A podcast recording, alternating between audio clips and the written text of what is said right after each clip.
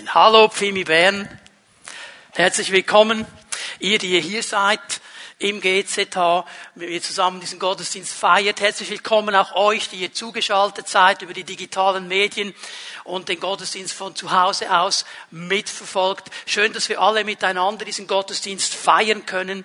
Ich habe vor dem Gottesdienst kurz mit Pastor Silas noch ausgetauscht und also gesagt, ja, vor einigen Jahren war das gar noch nicht möglich, so in dieser Art auch einen Gottesdienst zu streamen und digital auszustrahlen. Und heute haben wir so viele Dinge, äh, technische Dinge, die sich so schnell verändern, dass das möglich ist. Und ich muss daran denken, wenn wir sagen, und ihr habt das gesehen, auch am Anfang des Gottesdienstes, die Pfimi Bern, eine Kirche, die lebt.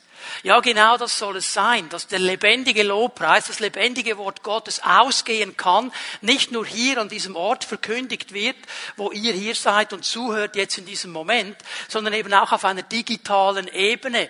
Es muss daran denken, wir haben eigentlich einen physischen Standort hier im Gemeindezentrum Hollenacker und wir haben auch einen digitalen Standort auf der ganzen Welt, wo Menschen auch aufgrund der Übersetzungen unseren Gottesdienst schauen, auch in anderen Sprachen, weil wir die Möglichkeit haben zu übersetzen, sogar in Gebärdensprache. Und es ist eine Möglichkeit, dieses Wort des Lebens einfach weiterzugeben und hinauszusenden. Und ich bin gespannt auf den Moment, wo wir mal vor dem Herrn stehen werden und sehen werden, was alles da an Auswirkung gekommen ist das wir jetzt vielleicht gar nicht sehen und auch nie davon hören.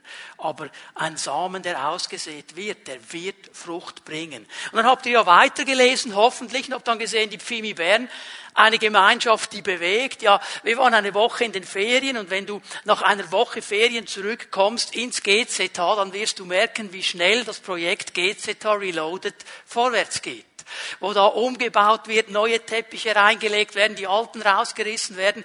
Und da sind wir wirklich eine Gemeinschaft, die bewegt. Und das hat mein Herz bewegt zu sehen, wie viele Personen einfach hier waren, bereit waren, gesagt haben, hey, ich habe Zeit, ich komme, ich reiße Teppiche raus, ich helfe zu verlegen, wo einfach ihre Muskelkraft hineingelegt haben in dieses Projekt. Das ist Gemeinschaft, die bewegt. Mein Herz hat sich auch bewegt über all die Menschen, die gesagt haben, okay, ich möchte finanziell beitragen zu diesem Sonderopfer. So genial, was schon zusammengekommen ist an Beträgen, die einfach helfen, dieses Projekt umzusetzen. Ja, und dann sind wir natürlich Familie, die trägt. Und auch das bewegt mein Herz, wenn ich von den Regionen oder aus den Regionen die Rückmeldungen höre, wie die Pfimi at Homes da sind als Familien, wo Menschen in Not sind. Auch gerade, äh, wenn Corona jetzt irgendwo trifft, wenn Menschen in den Spital müssen, äh, wenn Menschen äh, in Quarantäne müssen, wie einfach eine Familie da ist, die trägt, die einkauft, die betet, die da ist, die ganz praktisch hilft. Das ist der Gedanke von Gemeinde. Und ich bin wirklich, darf ich es mal so sagen, schon ein bisschen stolz, dass wir als Gemeinde mit dem Herrn vorwärts gehen. Es ist ja er, der uns dabei hilft. Aber das darf man ja auch mal sagen, dass der Herr mit uns wirklich auch Veränderungen bringt. Lass uns weiter beten, auch gerade in dieser schwierigen Zeit, äh, mit all diesen Maßnahmen, die sich verändern oder nicht verändern. Man weiß das ja nie so genau. Ich glaube, es ist ganz wichtig zu beten. Ich habe ein paar Mal gedacht diese Woche, Herr, ich bin froh, dass ich nicht in diese Verantwortung stecke die die Bundesräte und diese Politiker jetzt haben im Moment, Entscheidungen zu treffen. Weil eins habe ich gelernt, nur schon in der kleinen Verantwortung als Gemeindeleiter, jede Entscheidung, die du triffst, die würdest du morgen vielleicht anders treffen und du darfst auch nie erwarten, dass alle dann immer einverstanden sind. Das ist diese Spannung. Lass uns einfach beten. Lass uns einfach beten. Wir haben ja auch keine Wahl, Leute. Der Virus ist einfach da ob der uns passt oder nicht. Und wir müssen das Beste daraus machen und als Gemeinde uns immer wieder da hineingeben und vom Herrn hören, was die nächsten Schritte sind. Und jetzt sind wir schon mittendrin ja in der Passionszeit. Wir bereiten uns schon vor innerlich auf Ostern. Da hilft uns auch diese Predigtserie, die wir am letzten Sonntag begonnen haben, wo ich heute Fortsetzung mache. Die sieben Worte, die Jesus am Kreuz ausgesprochen hat. Und sie sollen uns vorbereiten und ein bisschen einmitten auch auf Ostern Pfingsten, auf diese wichtige Zeit in unserem Glauben, die wir feiern werden. Und diese sieben Worte, sie sind für mich wirklich wie ein Blick auch hinein in die Tiefe des Kreuzes. Ich weiß nicht, ob wir das Kreuz in seiner Tiefe und die Erlösung, die an diesem Kreuz geschehen ist, in der Tiefe wirklich einmal echt verstehen.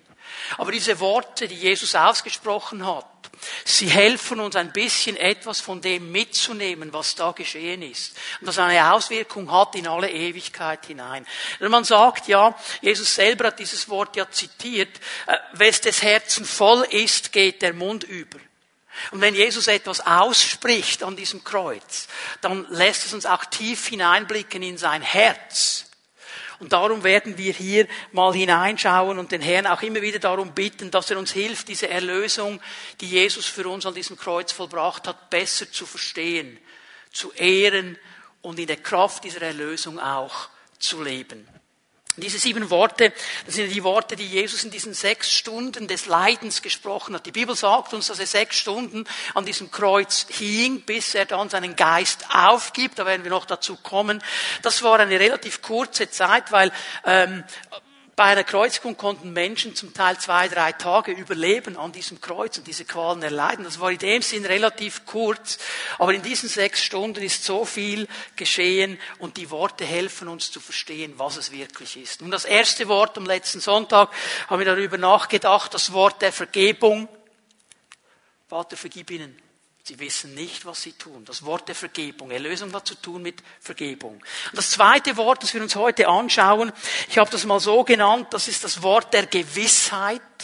Man kann auch sagen, das Wort der Sicherheit, das Wort der Zusicherung. Wir werden gleich sehen, um was es genau geht. So. Das Wort Gottes erklärt uns ja, was an diesem Kreuz geschehen ist. Und es wird auch erklärt, dass Jesus in der Mitte von zwei anderen Männern gekreuzigt worden ist. Es waren drei Kreuze da. Jesus mit seinem Kreuz in der Mitte. Und links und rechts waren zwei andere Männer, die gekreuzigt worden sind. Und die Bibel sagt, es sind Verbrecher. Dieses Wort Verbrecher, das gebraucht wird von Lukas, lässt uns nicht irgendwie erahnen, was die gemacht haben. Es ist ein Wort, das eigentlich wörtlich übersetzt heißen würde, Menschen, die Böses tun, Übeltäter. Die haben einfach böse Werke getan, die haben böse Dinge getan. Was es ganz genau war, das sagt uns die Bibel nicht. Und es ist interessant, wie die beiden jetzt reagieren. Ich meine, alle drei, Jesus in der Mitte, links und rechts, je ein Übeltäter, die hatten alle dasselbe Schicksal. Und der eine dieser Übeltäter, er dreht sich um zu Jesus und er fängt eigentlich an, mit den anderen auch Jesus zu verhöhnen. Ja, wenn du jetzt wirklich der bist, wo du erzählt hast, und wenn du jetzt wirklich der Herr bist, dann hilf dir und hilf uns, hol uns runter von diesem Kreuz. Und er geht eigentlich hinein in diesen Spott auch der Menge, die da gesagt haben, ja, wenn du jetzt wirklich der Messias bist, dann hilf dir doch jetzt selber, dann komm doch jetzt runter und dann glauben wir an dich. Und er höhnt. Und der andere auf der anderen Seite, er wendet sich Jesus zu im letzten Moment seines Lebens. Hier war nicht mehr fünf vor zwölf. Der Mann ist am Sterben. Der kann nichts mehr verändern. Dem kann niemand mehr helfen. Und in dieser Zeit wendet er sich Jesus zu und er reagiert so ganz anders als der eine, der spottet. Und dieser Mann, das werden wir jetzt gleich sehen in diesem Text, den ich lese, er wird im letzten Moment gerettet. Im letzten Moment seines Lebens. Lukas 23. Wir lesen ab Vers 40. Lukas 23 ab Vers 40. Der andere wies ihn zurecht. Ist eben der, der jetzt gleich zu Jesus redet. Er weist den zurecht, der gespottet hat. Fürchtest du Gott auch jetzt noch nicht, wo du doch ebenso schlimm bestraft worden bist wie dieser Mann und wie ich? sagte er zu ihm. Dann sagte er, Jesus, denk an mich, wenn du deine Herrschaft als König antrittst. Denk an mich. Eigentlich müsste man das wörtlich übersetzen. Erinnere dich an mich. Erinnere dich an mich. Wenn du deine Herrschaft antrittst, ist gar keine Frage, ob du der König bist. Ist gar keine Frage, ob du Herrschaft antreten wirst. Meine Bitte ist, erinnere dich an mich. Gib mir Gnade. Jesus antwortete ihm, ich sage dir, heute noch wirst du mit mir im Paradiese sein. Was Jesus hier macht in dieser kurzen Aussage, und er beginnt sie auch hier, wenn man es wörtlich übersetzt, Jesus antwortete Amen. Amen. So ist es, so sei es, so wird es sein. Heute wirst du mit mir im Paradiese sein. Und er spricht diesem Verbrecher hier eigentlich Erlösung zu. Er spricht ihm Vergebung zu. Er sagt, du wirst mit mir im Paradiese sein. Heute wirst du mit mir an diesem Ort sein. Du wirst Erlösung haben. Der Empfänger dieser Worte, er wusste eines an diesem Kreuz. Ich bin erlöst und ich werde meine Ewigkeit mit Gott verbringen. Ich werde mit ihm im Paradiese sein. Das wusste er. Und das Ziel und das Anliegen dieser Botschaft heute Morgen ist, dass jeder von uns hier in diesem Saal, jeder, der diese Botschaft hört auf den digitalen Medien, dass jeder von uns wissen kann, wo er seine Ewigkeit verbringt und dass er sicher ist, dass er sie am richtigen Ort verbringt. Aber, und dieser Gedanke hat mich seit heute Morgen früh, als ich um 5 Uhr aufgestanden bin, um zu beten für diesen Gottesdienst, er hat mich bewegt, weil hier sitzen Menschen und hier hören mir Menschen zu, die sagen, ja, ich weiß, wo ich meine Ewigkeit verbringe, ich weiß das.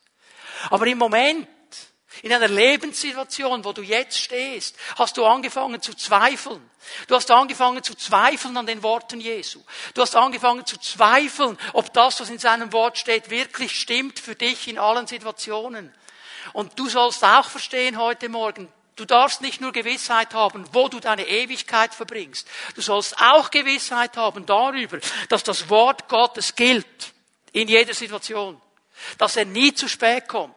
Auch dann, wenn du das Gefühl hast, es geschieht nichts, dass du weißt, Gott kommt nie zu spät. Und wenn er gesagt hat, das wird geschehen, dann wird es geschehen. Zu seiner Zeit. Diese Gewissheit, die soll uns heute Morgen in unser Herz hineinkommen, in einer Tiefe.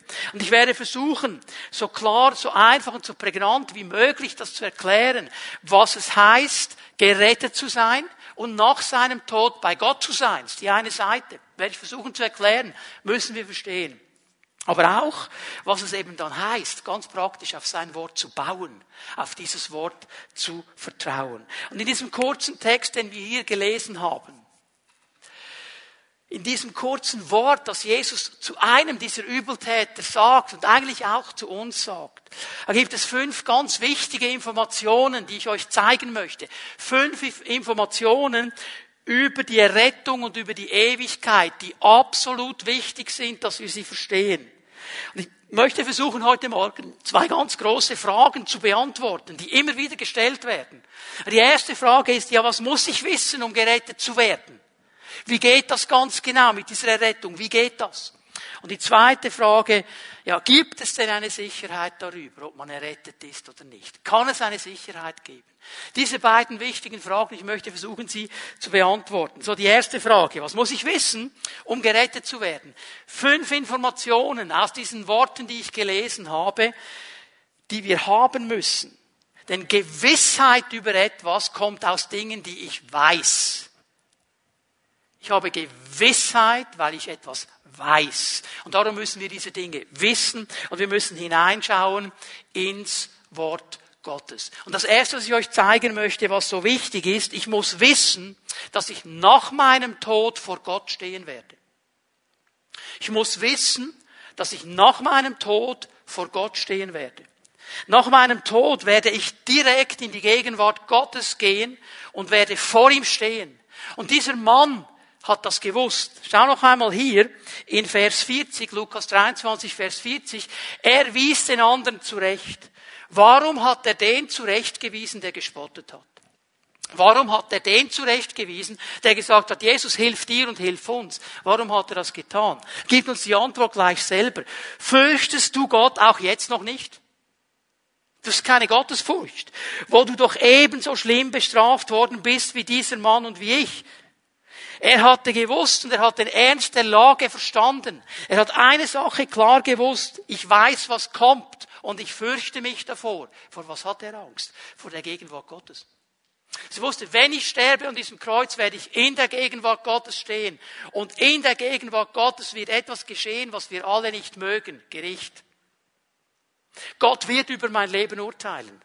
Er wird mein Leben anschauen und er wird ein Gerichtsurteil sprechen. Das wusste dieser Mann. Er ist ein Jude. Er war in dieser jüdischen Tradition und in dieser jüdischen Lehre aufgewachsen, auf die auch das Neue Testament aufbaut. Das ist nicht ein neutestamentlicher Gedanke. Das ist ein biblischer Gedanke. Altes Testament, Neues Testament. Ganz klare Sache. Und er wusste das. Ich werde vor Gericht stehen. Und viele Menschen damals und heute, die denken, ja, wenn ich sterbe, ist einfach alles vorbei. Easy, dann hören wir einfach auf zu sein und dann kommt gar nichts mehr.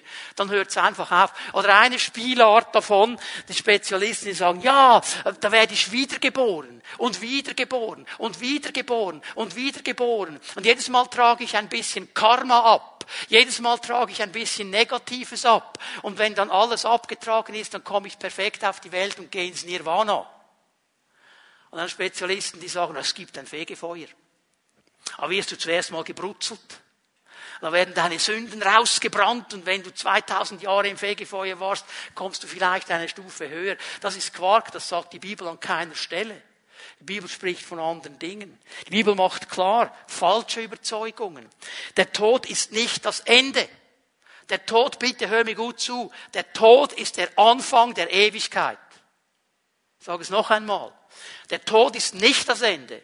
Der Tod ist der Anfang der Ewigkeit. Denn in dem Moment, wo ich sterbe, hört zwar mein Sein, meine Existenz in diesem zeitlichen begrenzten Raum Erde auf, wo ich hier lebe, für 70, 80, 90, wie viel auch immer Jahre. Aber meine Ewigkeit beginnt dann, weil ich bin ein ewiges Wesen.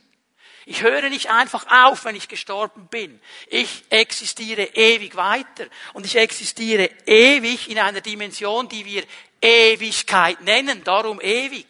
Und dann werde ich in der Gegenwart Gottes stehen. Hebräer 9, Vers 27. Ganz wichtige Aussage. Hebräer 9, 27. Sterben müssen alle Menschen. Müssen alle Menschen. Ja, unsere Gesellschaft versucht Wege zu finden, ewig zu leben. Das wäre das ganz große Thema. Ich möchte gar nicht ewig leben. Also, meine, bin noch nicht mal 60, aber gewisse Dinge habe ich gesehen. Die möchte ich gar nicht ewig haben. Aber wir versuchen ewig zu leben. Die Bibel sagt, nein, nein, will nicht möglich sein. Der Mensch muss sterben. Jeder Mensch muss sterben. Alle Menschen. Aber sie sterben einmal und darauf folgt das Gericht. Er macht es hier in einem Vers klar. Sie sterben einmal, nicht tausendmal. Einmal. Und in dem Moment, wo ich sterbe, stehe ich vor diesem Herrn. Ich stehe vor ihm. Und er wird mein Leben anschauen und er wird ein Urteil sprechen, ob mir das passt oder nicht. Das ist diese Dimension. Kein Mensch kann dem Tod entkommen. Keiner. Jeder Mensch muss sterben. Das ist keine Frage der Hauptfarbe, das ist keine Frage des kulturellen Hintergrunds, das ist keine Frage des Geschlechts, es ist keine Frage meines Bankkontos. Der Tod ist für jeden Menschen genau derselbe. Er wird einmal sterben und dann steht er in dieser ewigen Dimension vor einem Herrn, der ihn geschaffen hat und der darum alles Recht hat zu fragen. Wie hast du dein Leben gelebt? Wir bereiten uns auf alles vor. Auf alles. Nur nicht auf die Ewigkeit. Es gab so einen Sticker, damals, als ich mich frisch bekehrt habe, ist der in den Gemeinden kursiert, so mit all diesen Bildern. Zuerst eine Babykrippe, dann so ein, ein äh, Teddybär und dann irgendwo das Motorrad und irgendwo die Arbeit. Und dann hat man gesagt, okay, zu früh, zu beschäftigt, keine Zeit dafür und irgendwann kommt das Grab zu spät. Und es ging immer um die Frage, wie bereitest du dich auf die Ewigkeit vor? Ja, ich habe doch ein bisschen Zeit, ich bin noch jung, ich genieße noch das Leben und bekehre mich dann in zehn Jahren. So diese Gedanken, wir bereiten uns auf alles vor, aber auf die Ewigkeit nicht. Dieser Mann wusste, was geschieht. Und das Zweite, das müssen wir auch wissen, nicht nur, dass wir nach dem Tod vor Gott stehen, das Zweite, was wir wissen müssen, wir haben gegen diesen Gott gesündigt. Ich muss wissen, dass ich gegen diesen Gott gesündigt habe. Vers 41, Lukas 23. Dieser Mann hat's gewusst. Dabei werden wir zu Recht bestraft. Das, was mir geschieht und dir, ist absolut richtig. Wir empfangen die Strafe für unsere Taten. Wir empfangen hier an diesem Kreuz den Lohn für das, was wir getan haben. Aber er, der in der Mitte, Jesus, er hat nichts Unrechtes getan. Dieser Mann, der ist sowas von einfach absolut nur ehrlich und klar. Er gibt unumwunden zu, dass er ein Sünder ist. Er fängt nicht an zu erklären. Er fängt nicht an, die Schuld auf andere zu schieben. Ja, wenn du so aufgewachsen wärst wie ich, wenn du so eine äh, Familie gehabt hättest wie ich, wenn du so eine Krise gehabt hättest wie ich, keine Chance im Leben, du wärst auch ein Übeltäter geworden. Er sagt, das, was ich hier empfange an diesem Kreuz, das ist gerecht, das ist richtig. Ich bin ein Übeltäter. Ich habe gesündigt. Das war völlig falsch. Und da gibt es unumwunden zu. Und er sagt, der Tod, der mir vor, der, vor den Augen steht, das ist absolut das Richtige, ist der Lohn für meine Sünde. Und was er macht, er setzt eigentlich das um, was ein Jünger, der einzige Jünger, der noch an diesem Kreuz steht, über ihn werden wir am nächsten Sonntag ein bisschen etwas hören. Johannes ist der einzige, der noch da steht als Jünger. Alle anderen sind abgehauen. Und er hat Jahre später in seinem ersten Brief etwas ganz Wichtiges geschrieben. Schreibt die Stelle auf. 1. Johannes 1, Vers 9.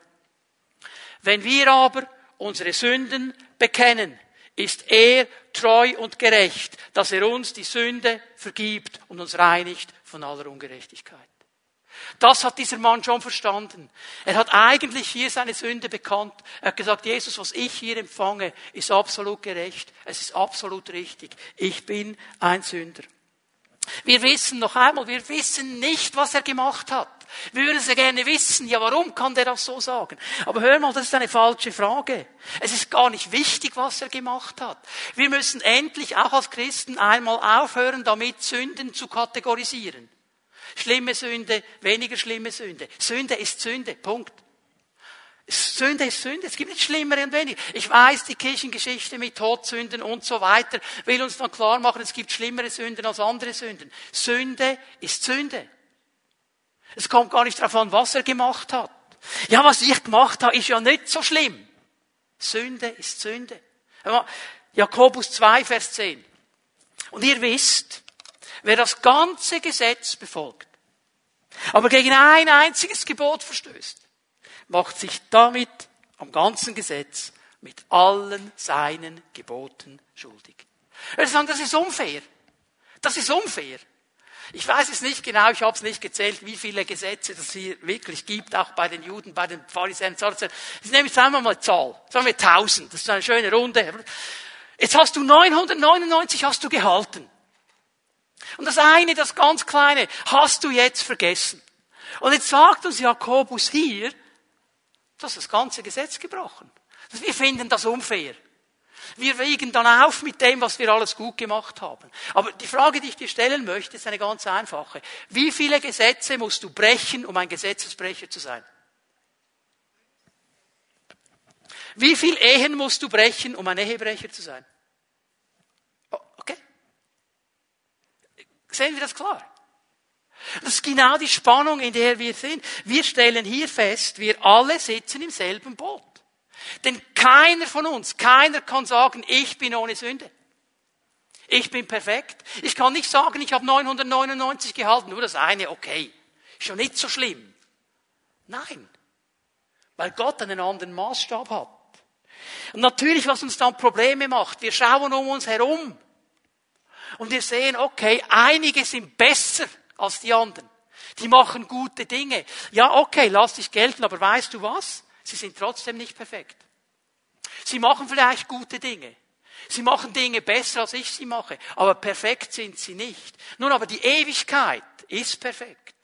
Weil es die Dimension Gottes ist. Das Paradies, von dem Jesus spricht, ist perfekt. Weil es die Realität Gottes ist. Und weil er der Herr ist. Und keiner von uns, keiner, Egal, was wir alles getan haben, egal, was wir in die Waagschale werfen, keiner von uns hat eine Chance, an diesen perfekten Ort zu kommen.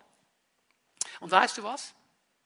Wenn ich oder du, wenn wir irgendwo einen Hintereingang finden würden oder eine Abkürzung, in dem Moment, wo wir reinkommen, ist es nicht mehr perfekt, dann wären wir da. Verstehen wir?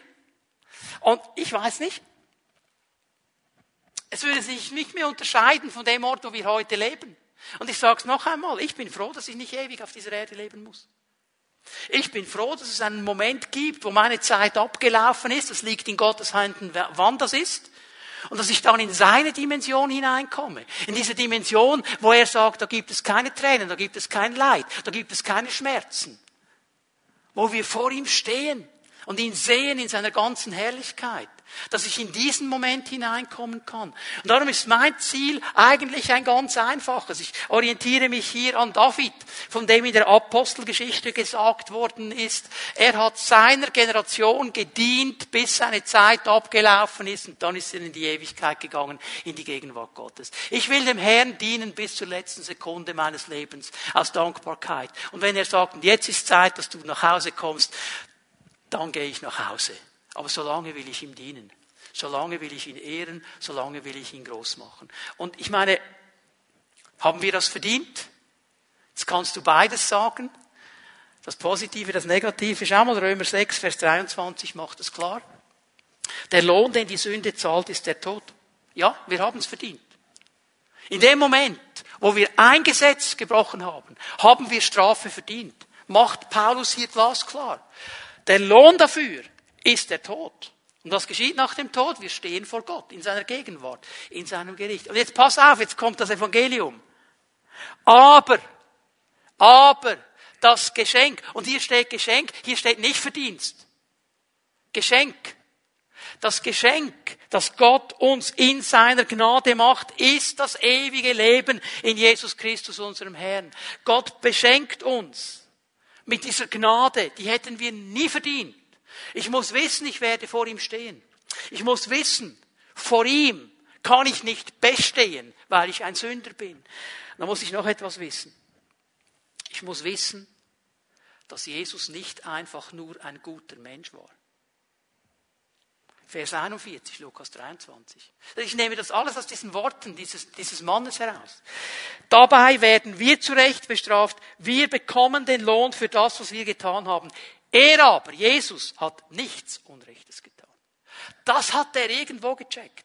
Das hat er verstanden. Was er hier sagt, ist ganz klar. Jesus hat nichts Unrechtes getan. Und es sieht einen klaren Unterschied zwischen dem Übeltäter und Jesus dem Perfekten. Er sieht dass Jesus ist perfekt. Er hat niemals etwas getan, was nicht richtig ist. Von Anfang an, als er auf dieser Erde war, bis in die letzte Sekunde seines irdischen Lebens, er hat nie etwas falsch gemacht. Wenn wir vom Perfekt reden, hier wäre er. Und das ist schon im Alten Testament glasklar. Prediger 7, Vers 20 kannst du dir aufschlagen. Prediger 7, Vers 20. Denn kein Mensch auf Erden ist so gerecht, dass er nur Gutes täte und niemals sündigte. Das ist interessant hier dass im hebräischen Text nicht das Wort gebraucht wird, das sonst für Mensch gebraucht wird, sondern das umfassende Wort Adam, was Menschheit heißt in diesem Zusammenhang. Also nicht nur sagt jetzt der Schreiber des Predigers, während meiner Lebenszeit hat es keinen gegeben. Die ganze Menschheit. Es gibt in der ganzen Menschheit, es hat nie einen gegeben und es wird nie einen geben, der perfekt wäre, der nur Richtiges gemacht hat. Nur einen. Und das ist Jesus Christus. Gott, der Mensch geworden ist. Und dieser Übeltäter, er erkennt, dass Jesus nicht einfach nur Mensch ist. Er erkennt, Jesus ist Gott, der die Gestalt eines Menschen angenommen hat und als Mensch unter Menschen gelebt hat. Und dann ist das geschehen. Diese Stelle, lehr sie auswendig, weil die ist so wichtig für unser Leben. 2. Korinther 5, Vers 21. 2. Korinther 5, Vers 21. Er, der Vater, hat den, der keine Sünde kannte, für uns zur Sünde gemacht damit wir in ihm zur Gerechtigkeit Gottes werden. Der Vater hat die Sünde der ganzen Welt auf seinen Sohn Jesus Christus gelegt, auf diesen perfekten Menschen, auf dieses Opferlamm. Denkt daran, als Johannes zusammen war mit diesen beiden Jüngern, Jesus kommt um die Ecke und Johannes sagt, seht das Lamm Gottes, das die Sünden der Welt trägt. Jetzt wir denken, okay, wieso, wieso kommt jetzt der auf Tiernamen? Wieso gibt er dem Jesus einen Tiernamen? Weil wir nicht jüdisch denken. Aber jeder Jude wusste eines. Es gibt dieses Opfer. Dieses Sündopfer für unsere Schuld, für unsere Sünden. Und da wird ein Lamm dargebracht. Und du konntest nicht einfach ein Lamm nehmen. Also da funktioniert dann die Geschichte nicht, dass du sagst, wow, okay, ich muss noch ein Lamm organisieren fürs Opfer und du gehst dann zum Lammhändler und sagst, du gib mir irgendwo eine Ausschussware, es darf nicht zu viel kosten. Es musste absolut perfekt sein. Top of the crop, das Beste, das es überhaupt gibt. Und es durfte keinen einzigen Fehler haben. Es musste perfekt sein. Und die Jünger, die das gehört haben, die wussten, das ist der Messias. Das ist er. Der ist perfekt. Keine Sünde, kein Fehler. Und darum kann er die Sünden der Welt tragen. Und jetzt sagt der Vater Folgendes. Er hat diese Sünde getragen. Warum? Damit wir in ihm, in diesem Jesus, zur Gerechtigkeit Gottes werden. Damit diese Gerechtigkeit, die Jesus hat, uns geschenkt wird, auf uns übergeht, dass wir, wenn wir vor ihm stehen, gerecht sind. Nicht wegen uns, wegen ihm. Darum kann Paulus sagen in Römer 8, es gibt keine Verdammnis für die, die in Christus Jesus sind. Weil Jesus die Verdammnis getragen hat und uns die Gerechtigkeit geschenkt hat. Jesus hat das getan. Hier geschieht diese ganz große Auswechslung. Jesus hat nie gesündigt. Und er trägt aber meine Sünde. Und er rettet Menschen. Ich habe das mal eingegeben in Google, kannst du mal machen. Machst auf Englisch, dann wirst du das äh, richtige Resultat haben. Who saved the most people on this earth? Wer hat am Mensch, meisten Menschen gerettet auf dieser Welt? Und wir denken, okay, da kommt sicher Jesus, weil wer hat mehr gerettet? So, der Name, der zuerst rauskommt, ist Norman Borlow. Und ich habe gedacht, Norman wer? Wieso, wieso, was ist das für einer? Noch nie davon gehört. So, was war das für ein Mann? Norman Barlow ist ein Agrarwissenschaftler aus den USA. Und er hat 1970 den Nobelpreis bekommen. Für was hat er den Nobelpreis bekommen und wieso kommt er raus, wenn wir fragen, wer hat die meisten Menschen gerettet? Dieser Agrarwissenschaftler, er hat ähm, spezielle Weizen- und Reissorten gezüchtet und zusammengebracht. Und mit diesen speziellen Weizen- und Reissorten hat er in Indien, Pakistan, China und in Afrika Millionen von Menschen vor dem Hungerstod bewahrt. Das war sein Beitrag. Und weil er das gemacht hat und diese speziellen Weizensorten und Reissorten unter diesen Hitzeumständen gedeiht sind, die Menschen zu essen hatten, ist er der, von dem man sagt, er hat am Menschen, meisten Menschenleben gerettet, weil er sie vor dem Hunger bewahrt hat. Darum hat er den Nobelpreis bekommen. Jetzt dieser Mann hat mit sieben Jahren die wichtigste Entscheidung seines Lebens getroffen, nicht die Entscheidung, Agrarwissenschaftler zu werden, die Entscheidung für Jesus Christus. Er hat sich als siebenjähriges Kind entschieden, diesem Jesus folge ich nach. Das ist mein Herr. Und er hat das durchgehalten sein ganzes Leben. Und wenn du ihn gefragt hast, als er eine Rede halten musste, als er den Nobelpreis bekam, hat er das Wort Gottes gepredigt. Er hat erklärt, warum habe ich das gemacht? Und dann kommen all die alttestamentlichen Stellen, duf, duf, duf, duf, hat er erklärt von Hungersnoten, wie man dagegen vorgehen kann. Und er hätte nie gesagt, das war ich. Er hat immer gesagt, das war er. Bis ans Ende seines Lebens. Das muss unsere Haltung sein. Das vierte. Ich muss wissen, dass ich nur durch Gottes Gnade errettet werde. Nur durch Gottes Gnade. Es ist allein seine Gnade. Vers 42, Lukas 23. Dann sagte er, Jesus, denk an mich, erinnere dich an mich, wenn du deine Herrschaft als König antrittst. Das Gebet dieses Menschen, jetzt betet er.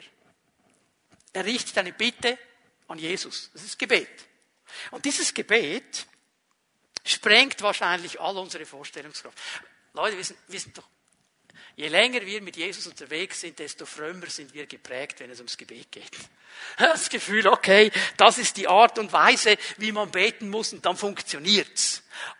Als ob Gott abhängig wäre davon, dass ich die Dinge in die richtige Reihenfolge stelle und richtig ausspreche und richtig betone, dass er wirken kann. So ein Quark. Und wir denken jetzt vielleicht, ja, also, der, der, der müsste doch jetzt um Rettung bitten. Der müsste doch jetzt um Gerechtigkeit bitten. Er lädt nicht mal Jesus ein in sein Leben. Ja, der muss jetzt doch sagen, Jesus, komm in mein Herz. Macht er überhaupt nicht. Macht er überhaupt nicht. Es ist so out of the box. Es ist außerhalb all unserer religiösen Vorstellungen, was der betet. Aber sein Gebet ist ganz einfach von Herzen. Jesus, denk an mich, wenn du in dein Reich kommst. Stell keine Anforderungen. Ich habe mir mal gedacht, wie würden wir beten? Jesus, hol mich runter. Jesus, ich diene dir. Jesus, ich will. Nein. Denk an mich, Herr. Denk an mich. Wenn du in dein Reich kommst. Denk an mich. Und was ist die Antwort von Jesus? Ich sage dir, heute noch wirst du mit mir im Paradiese sein. Dieser Übeltäter am Kreuz. Leute, dieser Mann, der wird im letzten Moment seines Lebens gerettet. Das ist eine der schönsten Illustrationen für die Gnade Gottes. Der hatte nichts mehr zu bieten. Der konnte nichts mehr bieten. Was konnte er noch machen? Wenn man denkt, oh Herr, wenn du jetzt das machst, dann werde ich mein Leben lang nicht mehr. Vergiss doch den Quark. Kannst du mit Gott keine Handel abschließen? Der hatte nichts mehr zu bieten. Aber er sagt ja zu Jesus. Er sagt eigentlich, ich habe das verstanden, Jesus. Ich bin ein Sünder, du bist keiner. Ich habe verstanden, du kannst mich retten. Er sagt ja zu Jesus in seinen Worten. Ich musste an die Aussage denken, Epheser 2, Vers 8 und 9. Auch das sind, das sind so Stellen, die sollten wir wissen, die sollten wir kennen, weil sie uns immer wieder helfen, dran zu bleiben an diesem Herrn. Aus Gnade seid ihr gerettet durch den Glauben. Das verdankt ihr nicht eurer eigenen Kraft. Es ist Gottes Geschenk. Lasst uns doch an diese Stelle denken, wenn wir das nächste Mal so ein bisschen geneigt sind, auf die eigene Schulter zu klopfen. Habe ich jetzt aber gut gemacht. Es ist nur Gnade. Oh, aber dem habe ich jetzt wirklich gut Zeugnis gegeben, meinem Arbeitskumpel. Und dann habe ich apologetisch sauber dargelegt, warum Jesus der Einzige ist. Ja, aber warum? Aus Gnade. Aus Gnade. Wir nehmen uns so gerne in die Mitte der Gleichung, sind wir nicht. Es ist nur Gnade. Er, Vers 9, gibt es unabhängig von irgendwelchen Taten, damit niemand darauf stolz sein kann. Warum schreibt das Paulus so? Weil er um die Gefahr weiß, auch um die Gefahr des frommen Fleisches, stolz zu werden. Ich kann stolz werden als Christ auf meine christliche Performance. Wie ich als Christ lebe. Und ich muss verstehen, es ist reine Gnade und immer nur Gnade. Dass ich hier bin, wo ich bin, dass ich hier bin heute, dass ich atme, es ist Gnade. Dass Gott immer wieder hilft, es ist Gnade. Es ist reine Gnade. Der Mann am Kreuz, er wusste noch um etwas. Ich muss wissen, dass Jesus mich errettet, wenn ich ihn darum bitte. Ich muss wissen, dass Jesus mich errettet, wenn ich ihn darum bitte. Denk an mich, Jesus, wenn du deine Herrschaft als König antrittst. Der Mann spricht das an, weil er weiß, dass Jesus antworten wird. Weil er weiß, dass Jesus hört. Weil er weiß, dass trotz aller Not und trotz allen Schmerzen Jesus zuhört dass er immer da ist. Das hat er gewusst. Darum spricht er das auf. Und er bittet hier nicht um Befreiung. Er bittet nicht um Heilung. Er bittet einfach darum, erinnere dich an mich.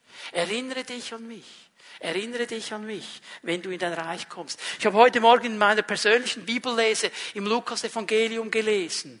Und wer hinsteht und gerade steht in diesem Leben für Jesus, für den wird Jesus gerade stehen vor den Engeln des Vaters, sprich in der Gegenwart Gottes. Genau das geschieht hier. Da waren Leute, die haben gelacht, die haben gemotzt, die haben fromme Sprüche losgelassen, die haben gespottet über Jesus. Alle Jünger, die Jesus kannten, die mit ihm unterwegs waren, bis auf Johannes, die haben alle den Hasenfuß genommen und haben sich versteckt. Dieser Mann steht für Jesus. Und er weiß, wenn ich ihn bitte, Jesus wird Antwort geben. Und Jesus wird für mich da sein. Es geht mehr als das Hier und Heute. Es geht um die Ewigkeit, das hat er verstanden. Apostelgeschichte 2, 21. Wer immer den Namen des Herrn anruft, wird gerettet werden. Wer immer den Namen des Herrn anruft, wird gerettet werden. Ich weiß, das sagt Petrus hier in seiner Predigt im Zusammenhang der Errettung, der ganz grundsätzlichen Errettung. Aber weißt du was? Die Bibel gibt uns genug Hintergrund, um zu wissen, dass er immer hört, wenn wir beten. Ich habe nicht gesagt, er erhört jedes Gebet, aber er hört alle unsere Gebete. Und ich möchte dir sagen, wenn du im Moment in dieser schwierigen Situation bist, aufgrund von Corona, was es auch immer ist, vielleicht in deiner Familie Dinge aufgebrochen sind und das Gefühl, Gott ist nicht da und Gott hört mich nicht, das ist falsch, Lüge des Teufels. Du sollst heute Morgen wissen und Gewissheit haben, Gott hört mich. Er wird vielleicht nicht immer gerade kommen, wenn ich will, aber er kommt auch nie zu spät. Er kommt zum richtigen Moment. Gewissheit zu haben. Und ich möchte dir sagen, wenn du jetzt hier bist und du weißt nicht, oder du hörst mir zu über die digitalen Medien, du weißt nicht, wo du deine Ewigkeit verbringst, du kannst heute Morgen die Entscheidung treffen, sie am richtigen Ort zu bringen. Ich komme am Ende der Predigt noch einmal darauf. Die zweite Frage, ich habe gesagt, ich werde zwei Fragen versuchen zu beantworten. Ja, gibt es eine Sicherheit über meine Errettung? Gibt es eine Sicherheit? Das ist das, was die Leute dann manchmal, ich weiß nicht, habt ihr das auch schon erlebt? Du gibst jemandem Zeugnis. Er fragt dich, was glaubst denn du und was ist das für eine Sache? Und du sagst mit dem Inbrunst der tiefsten Überzeugung, und ich werde meine Ewigkeit mit Gott verbringen. Halleluja. Und er sagt, ja, spinnst eigentlich? Wer kann denn das sagen? Das kann doch niemand wissen. Da drehen sie fast durch. Ja, kann man diese Sicherheit wirklich haben? Kann man sie haben? Wichtige Frage, aber weißt du was? Auch wir Christen gehen in diesen Fragen manchmal dem Teufel auf den Leim, weil wir unseren Gefühlen mehr glauben als dem, was das Wort Gottes uns sagt. Also darf ich mal fragen, wer, wer ist verheiratet? Darf ich mal die Hände sehen der Verheirateten? Okay, gut. Jetzt, ich möchte nicht einen Ehekrach generieren, darum bei der zweiten Frage Hände unten. Fühlst du dich jede Sekunde deines Lebens verheiratet? So. Äh, ich weiß, warum ich jetzt die Hände unten lassen will. Weil wenn du Mann jetzt die Hand gehoben hast, nein, fühle ich mich nicht. Und dann geht's los heute. Aber keiner von uns fühlt sich konstant immer verheiratet. Aber wir brauchen ja nicht das Gefühl, wir wissen es. Hier, dieser Ring habe ich an. Und er zeigt mir immer wieder, ich bin verheiratet. Hoffentlich trägst du deinen. Wichtiger Grundsatz, wichtiger Grundsatz für alles in unserem geistlichen Leben. Entscheidungen, die wir treffen, leiten unser Leben. Entscheidungen, nicht Gefühle. Die Gefühle werden folgen. Aber es sind die Entscheidungen, die ich ohne Gefühle, sage ich jetzt mal, treffe. Sie leiten mein Leben. Die Gefühle, die kommen hinten nach. Ganz wichtig. So, wie können wir sicher sein, dass wir gerettet sind? Ja, weil Gottes Wort uns Gewissheit gibt weil Gottes Wort eine klare Sprache spricht. Es gibt nur etwas, das ist die Frage, die Kinder dann immer stellen. Und manchmal auch Bibelschulstudenten in der BBS kommen sie auch auf solche Fragen. Ja, wenn Gott allmächtig ist, gibt es etwas, das er nicht kann? Ja, es gibt etwas, das er nicht kann. Er kann nicht lügen. Er kann nicht lügen weil er die Wahrheit ist. Und wenn er uns etwas sagt, dann ist es Wahrheit und nicht gelogen. Das ist das Einzige, was er nicht kann. Was er sagt, das meint er so. Und darum können wir auf dieses Wort bauen. Noch einmal. Heute noch wirst du mit mir im Paradiese sein. Das ist die Antwort, das ist das Wort Gottes. Jetzt kommt hier eine ganz klare Zusicherung an diesen Mann. Jesus gibt ihm Sicherheit. Er gibt ihm Gewissheit. Und noch einmal, hier steht im griechischen Text wörtlich Amen Heute wirst du mit mir im Paradiese sein. Und Amen, und das wusste dieser Mann, ist ein hebräisches Wort. Und es bedeutet, so sei es. Und es ist immer gebraucht als eine Bekräftigung von Gottes Wahrheit und Absicht. Das ist Gottes Absicht, es ist Gottes Wahrheit. Ich sage dir, du wirst mit mir im Paradiese sein. Lass uns das mal ein bisschen auseinandernehmen. Was mich genial freut, ist, dass er sagt, heute. Heute wirst du mit. Nicht nächste Woche. Nicht nächsten Monat. Nicht in den nächsten Jahren oder noch tausend Jahre Fegefeuer. Heute. Heute. Heute. Eine Person, die Jesus als Herrn angenommen hat, wird sofort nach seinem Tod in der Gegenwart Gottes stehen und bleiben. Und bleiben. Weil sie gerecht gemacht ist durch Jesus Christus. Heute. Heute. Jesus vertröstet uns nicht auf irgendwann. Dieser Mann, was hätte er noch bieten können? Heute. Heute. Wirst du. Schau mal, was er sagt. Wirst du. Nicht vielleicht. Nicht, wenn alles gut läuft. Sondern du wirst da sein. Es ist genauso, wie ich es sage. Du wirst mit mir im Paradiese sein. Hier gibt es keine Fragezeichen. Mit mir. Mit mir. Heute wirst du mit mir. Und weißt du, was mir das zeigt? Errettung ist immer Beziehungssache. Errettung ist Beziehungssache. Wir werden, ja, wir werden errettet von unseren Sünden. Ja, wir werden errettet von unserer Verdammnis. Ja, wir werden errettet vom Tod. Ja, das stimmt alles. Aber weißt du was? Wir werden errettet zu einer Beziehung. Heute wirst du mit mir im Paradiese sein. Mit mir. Und jetzt fallen uns sofort 100 Leute ein, die wir viel näher an Jesus platzieren würden als diesen Typ. Der sagt, du wirst mit mir da sein. Erlösung, Errettung ist immer Beziehungssache. Bitte schreib dir das auf. Ganz wichtig. Errettung ist nicht das Einhalten von Regeln, sondern Beziehung. Es geht nicht um das. Wir sind manchmal dann so schnell drin, dass wir sagen, okay, muss ich, muss ich, muss ich, muss ich, muss ich, und vergessen die Beziehung. Ist euch aufgefallen, dass Jesus am Anfang oder der Vater am Anfang, als er den Menschen geschaffen hat, er hat ihnen keine Regeln gegeben. Ich komme jeden Abend in den Garten. Okay, eine, eine Sache hat er gesagt, das nicht. Aber er hat gesagt, ich komme. Er hat ihnen nicht ein Regelhandbuch gegeben. Er hat nicht eine christliche Dogmatik gegeben. Einen theologischen Wälzer, wo alles drinsteht. Warum nicht? Weil er ganz einfach wusste, wenn sie in der Beziehung mit mir leben, werden sie richtig lernen zu handeln. Hast du schon mal den Spruch gehört, ganz der Pappe? Oder ganz Mami? Ja, man sagt, okay, der Sohn, die Tochter, was auch immer, die, die, man merkt, woher die kommen, aus welcher Familie die kommen. Genau das möchte der Herr, weil wir in der Beziehung mit ihm sind, dass es abfärbt auf das, was, was er ist, dass das in unserem Leben Raum gewinnt. Errettung hat immer zu tun mit Beziehung. Wir sind erlöst zu einer Beziehung mit ihm. Wir sind freigesetzt zu einer Beziehung mit ihm. Und das muss mir das Wichtigste sein. Diese Beziehung. Und du wirst mit mir im Paradiese sein. Diese Errettung ist eine ewige. Dieses Wort Paradies, auch für uns, wir denken dann vielleicht, was meint er jetzt damit ganz genau? Aber für die Leute der damaligen Zeit war dieses Wort ganz klar, was es bedeutet, nämlich die Gegenwart Gottes, die Ewigkeit Gottes, da wo Gott regiert, wo seine Gedanken regieren, wo sein Charakter regiert, wo es eben so ist, wie Gott es von Anfang an gedacht hätte. Das ist das Paradies und das ist ein ewiger Zustand. Es ist die, die, diese Dimension, wo jeder Mensch hin möchte. Im letzten. Und Jesus sagt, du wirst mit mir da sein. Und du wirst die Ewigkeit mit mir verbringen. Ja, okay. Jetzt kommt die große Gretchenfrage. Ja, Wann kann ich errettet werden? Wann? Ich möchte euch zwei Stellen geben.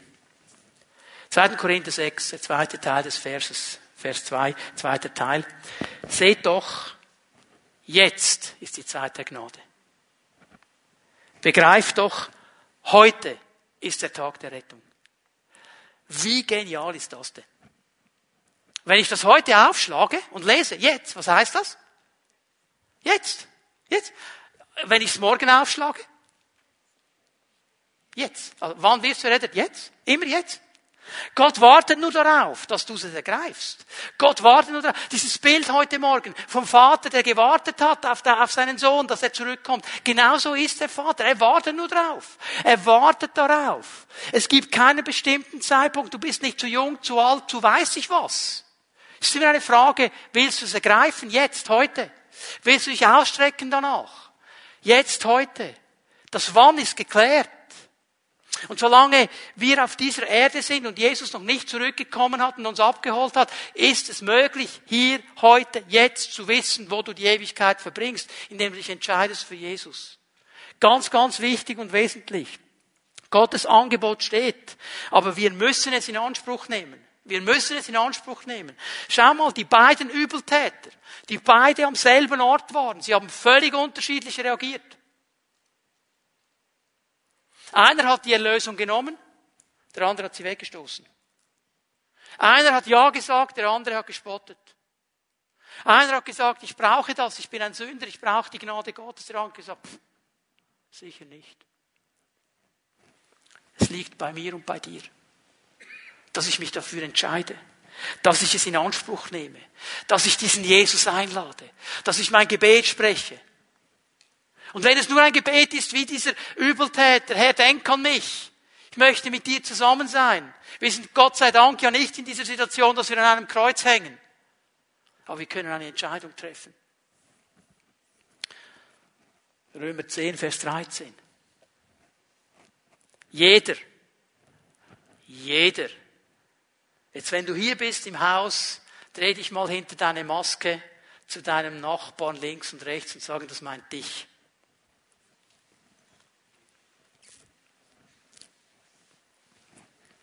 Schau mal, hier steht nicht Pfingstler, die den Namen des Herrn anrufen.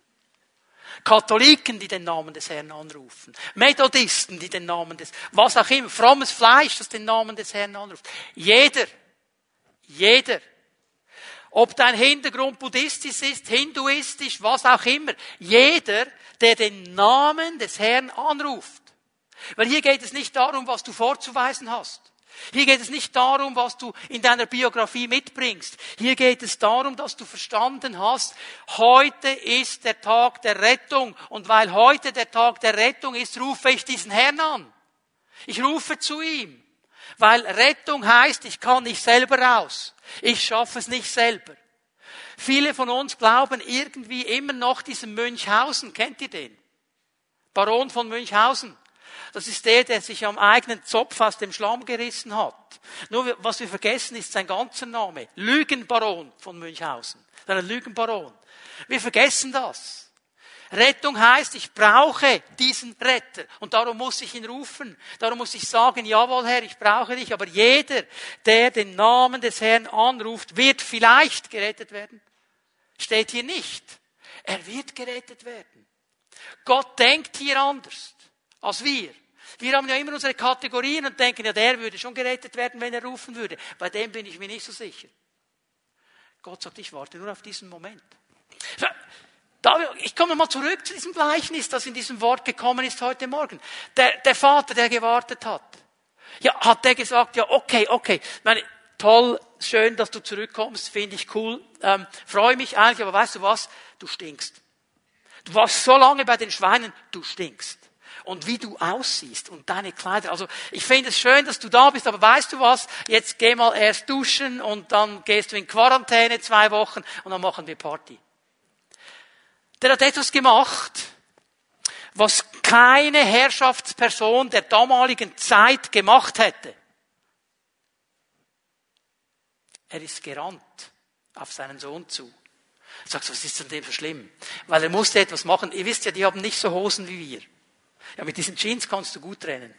Aber die hatten mehr so einen Rock an. Und mit einem Rock wird es dann relativ schwierig. Was musste er machen? Er musste einen Mini-Rock machen, damit er rennen konnte. Und er hat somit seine Beine entblößt. Und das hätte kein Herrschaftsperson, ich rede von Männern hier, hätte das gemacht zur damaligen Zeit. Aber weißt du was? In diesem Moment war es ihm sowas von egal. Es war ihm sowas von egal, was die anderen sagen. Es war sowas von egal. Wie ein David, der aus Leibeskräften tanzt vor dieser Bundeslade. Es war ihm so egal, was die anderen Leute sagen, weil er einfach seinen Herrn ehren wollte. Es ist dem Mann so egal. Und Gott denkt anders als wir. Er sagt, ich warte nur auf eins. Ich warte nur darauf, dass er zurückkommt. Dass er oder sie ruft und sagt, Vater, hier bin ich. Und dann gehe ich auf sie zu und ich errette sie. Und weißt du was? Heute gilt das. Heute. Und es gilt für diese große Frage, wo du deine Ewigkeit verbringst. Es gilt aber genauso für diese Zeiten der Not. Wo du denkst, wo ist Gott jetzt? Ich erlebe ihn im Moment gerade nicht. Dass du nicht loslässt an dieser Gewissheit, dass er kommen wird. Dass du nicht loslässt. Ich habe heute Morgen gelesen, diese Spatzen, kannst du ganz viele kaufen für fünf Cent. Und keiner von ihnen fällt zu Boden, ohne dass der Vater im Himmel es weiß. Wie viel mehr sind wir wert, sagt Jesus. Wie viel mehr? Er weiß es. Und er kommt nie zu spät. Aber wir sind so schnell, unsere Gewissheit loszulassen. So schnell nicht mehr auf dieses Wort zu bauen. So schnell auf unsere Gefühle zu hören und nicht mehr auf die Entscheidung zu stehen, die wir getroffen haben, diesem Jesus durch dick und dünn nachzufolgen, durch Hochs und Tiefs, durch jeden Widerstand. Wir singen das so gerne. Die Welt liegt hinter mir, das Kreuz steht vor mir. Ja, bis die erste Krise kommt, oder was? Genau dann. Genau dann baue ich auf die Gewissheit. Genau dann muss ich sagen, und das Fundament ist gelegt und es kann kein anderes geben und das Fundament ist Jesus Christus, 1. Korinther 3. Verstehen wir? Das Wort der Gewissheit. Jesus gibt uns diese Gewissheit. Ich lade dich ein, dass du aufstehst mit mir zusammen. Auch hier zu Hause, ich möchte euch einladen, dass wir aufstehen miteinander. Lass uns einen Moment in die Gegenwart Gottes gehen, bevor wir den Herrn noch einmal ehren und anbeten. Und ich möchte dich auch heute Morgen fragen, was hat der Heilige Geist in dein Leben hineingesprochen? Wo hat er dich herausgefordert? Und ich möchte zu dir sprechen heute Morgen, wenn du hier bist in diesem Raum oder wenn du diesen Gottesdienst dir anschaust über den digitalen Medien. Weißt du, wo du deine Ewigkeit verbringen wirst? Und wenn du es nicht weißt, du darfst heute Morgen, wie dieser Mann am Kreuz, zu Jesus beten. Sagen, Herr, ich möchte mit dir zusammen sein. Komm in mein Leben. Ich weiß, ich habe gesündigt. Und ich weiß, bei dir ist Gnade. Errette mich. Ich möchte mit dir zusammen leben, solange ich noch auf dieser Erde bin. Und dann wissen, ich werde mit dir in der Ewigkeit sein, weil du mich errettet. Wenn du das bist, dann möchte ich dich einladen, dieses Gebet heute Morgen zu sprechen. Aber wenn du hier bist und sagst, ich habe diese Entscheidung getroffen, aber im Moment sind so viele Dinge in meinem Leben und ich habe irgendwo dieses Vertrauen, diese Gewissheit verloren, dass Jesus wirklich da ist. Aber das möchte ich erneuern heute Morgen. Ich stelle mich wieder ganz bewusst auf diese Worte Gottes für meine Situation, für meine Herausforderungen, für meine Umstände. Dann trifft diese Entscheidung heute Morgen. Und ich möchte gerne für dich beten. Bevor wir den Herrn miteinander noch einmal ehren mit einem Lied, möchte ich euch einladen, dass wir unsere Augen schließen, dass für einen Moment niemand herumschaut, hier in diesem Raum. Wenn du sagst, ich gehöre in eine dieser Kategorien und ich brauche eine Berührung von Jesus heute Morgen, ich will eine Entscheidung treffen, dann lade ich dich einfach ein, dass du da, wo du bist, während wir nicht herumschauen, einfach deine Hand ausstreckst, dass ich sie sehen kann. Dann weiß ich darf für dich beten. Dankeschön. Auch zu Hause, hab den Mut, deine Hand auszustrecken. Sag den Leuten um dich herum, hey, betet für mich, segnet mich. Danke, Herr. Danke, Herr. Herr, du siehst diese Männer und Frauen, die sich ausstrecken zu dir dieser Entscheidung Gewissheit zu haben über ihre Ewigkeit, aber auch über das, was du gesagt hast, über deine Treue im täglichen Leben. Und ich bitte dich, Geist Gottes, dass du ihnen jetzt in diesem Moment begegnest. Mit deiner Kraft, mit deiner Gegenwart. Dass du sie neu erfüllst mit dieser tiefen Gewissheit, dass du nie zu spät kommst, dass du sie nie verlässt, dass du immer da bist, dass du die Dinge im Griff hast, auch wenn es sich nicht so anfühlt. Aber du hast es verheißen. Und dafür danke ich dir. Und so segne ich sie in deinem wunderbaren Namen. Wir geben dir die Ehre, Jesus.